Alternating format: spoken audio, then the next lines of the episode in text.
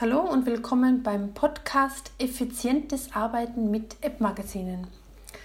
Ein App-Magazin geht so nebenbei ohne Aufwand.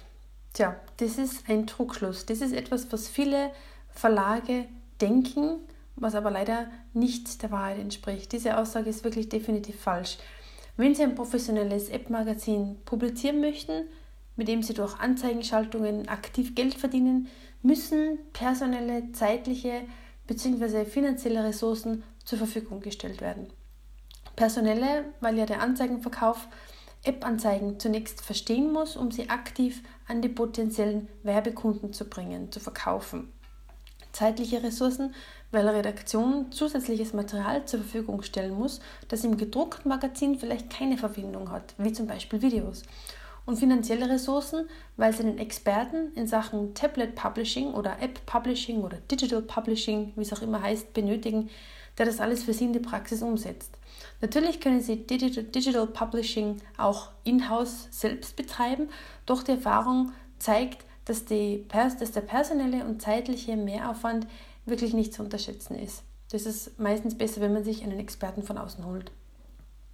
Ich mache es immer so, dass mir die Kunden alle Rohdaten schicken, also die Texte als Word- oder Textdatei, Bilder, Videodateien und so weiter. Dann wird anhand des Redaktionsplans oder des Seitenplans das gesamte App-Magazin von A bis Z erstellt und in den App Store hochgeladen. Der Kunde lagert also den gesamten Prozess der digitalen Mediengestaltung an mich aus und spart sich personelle und zeitliche Ressourcen und viel Kopfzerbrechen. Wichtig ist einmal, die verlagsinternen Abläufe zu beleuchten. Zunächst einmal in der Redaktion. Der grundsätzliche Unterschied zwischen gedruckten und digitalem besteht in der Anzahl der Möglichkeiten.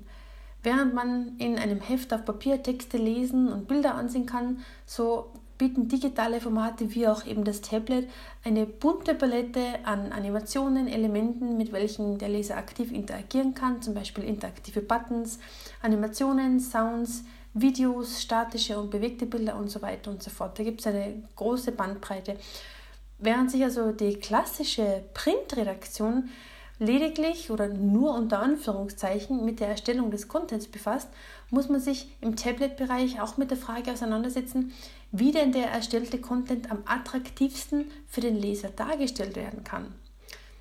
Zum Beispiel, wie wärst du mit einer Infografik, mit Animationen oder mit Sounds oder mit, einem, mit einer Sounddatei eines Herausgeberbriefs, eines Editorials, wo der Herausgeber das, den Herausgeberbrief vorliest. Das gibt gleich eine persönliche Note. Oder wie wäre es mit einem Video oder einem Rubbellos-Effekt auf einem Tablet? Zum Beispiel für Werbeanzeigen. Also die Redaktion muss sich wirklich bei jeder Story erneut von, von Grund auf die Frage stellen, wie maximiere ich die User Experience, das Benutzererlebnis, ohne den Fokus vom Thema zu nehmen. Das ist auch ganz wichtig.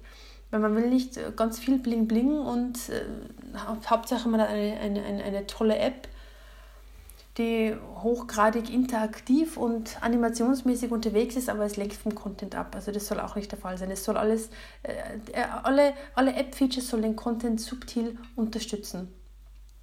Also ein grundsätzliches Verständnis der Redaktion für die Apps ist wirklich sehr wichtig. Darüber hinaus sollte man auch beachten, dass Bildschirme, eben auch der Tablet-Screen, von hinten beleuchtet werden und somit ermüdet das menschliche Auge schneller als auf Papier. Also weniger Text und mehr Multimedia lautet die Devise bei App-Magazinen. Was man sich auch anschauen muss, ist das Marketing und der Anzeigenverkauf. Die Anzahl der Apps in den App Stores wächst rasant. Also die Frage nach dem Marketing für die eigene App wird immer wichtiger. Hier muss, sie, hier muss die Marketingabteilung zeigen, wirklich, was sie drauf hat. Ähm, aber der erste und einfachste Schritt ist natürlich, die App auf der eigenen Website und vor allem im eigenen Printmagazin zu bewerben. Dort haben Sie die Zielgruppe direkt vor der Nase. Sie könnten zum Beispiel ähm, äh, Buttons oder Störer in das Heft einbauen. Aller sehen Sie die ganze interaktive Fotostrecke in unserer App zum Beispiel. Für den Anzeigenverkauf ist es neben den Argumenten für eine Werbeeinschaltung in einem App-Magazin auch wichtig zu wissen, mit welchen Formaten gearbeitet werden muss. Ganz wichtig zu verstehen, und da machen viele einen Fehler, eine Ganzseite Print ist nicht gleich eine Ganzseite App weil das Längen-Breiten-Verhältnis auf einer DIN A4-Seite im gedruckten Format ist ein anderes wie das Längen-Breiten-Verhältnis auf einer hochformatigen iPad-Seite. Das heißt, um einen iPad-Screen oder einen iPhone-Screen vollflächig auszufüllen, müssen Printinserate von der Größe her, vom Format her entsprechend adaptiert werden auf die verschiedenen Endgeräte. Auch von der Farbe her. Im Druckbereich arbeitet man mit ZMYK, im Digitalbereich bei Apps mit RGB. Äh, ein iPad-Bildschirm hat eine Abmessung von 2048 x 1536 Pixeln mit einer Auflösung von 200 dpi für Retina-Displays. So, das muss bei der Anlieferung von Anzeigen berücksichtigt werden. Viele Leute glauben ja immer noch, digital, das heißt 72 dpi, da reicht ein kleines ja, Fuzzi-Foto. Ähm, dem ist nicht so. Seit Retina-Displays und seit AMOLED-Displays bei Samsung zum Beispiel ist dem nicht mehr so. Man braucht wirklich hoch aufgelöste Fotos. Verkleinern kann man etwas immer, aber vergrößern ohne Qualitätsverlust wird schwierig.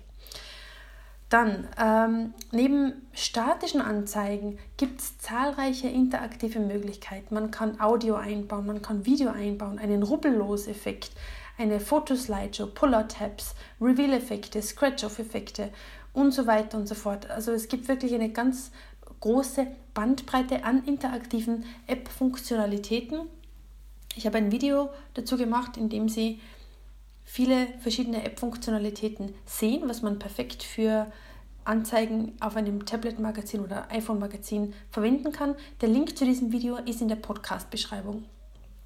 Auch wichtig zu wissen, Flash wird aktuell nicht unterstützt. Meiner persönlichen Einschätzung nach wird es auch weiterhin so bleiben, weil auch immer mehr Website-Systeme Flash blockieren und Flash nicht unterstützen. Wenn Videos in die App eingebettet werden sollen, das erspart lästige Warte- und Streamingzeit, so müssen die Videodateien in höchstmöglicher Qualität in HD geliefert werden. Auch hier, wie bei Bildern, die Qualität kann problemlos verringert werden, aber sie kann ohne Qualitätsverluste nicht nach oben skaliert werden. Ähm, die Dateigröße spielt hier eine untergeordnete Rolle bei Videodateien, weil Videodateien, also zumindest mache ich das so für meine Kunden, ich encodiere Videodateien. Das heißt, ich habe eine drastische Verkleinerung der Dateigröße, bei Beibehaltung der hohen HD-Qualität. Das sind nur einige Beispiele, auf was man achten muss, wenn man mit App-Magazinen arbeitet und effizient arbeiten kann. Für weitere Fragen schreiben Sie mir einfach eine E-Mail oder äh, gehen Sie einfach auf meine Website, dort ist das Kontaktformular zu mir, melden Sie sich einfach.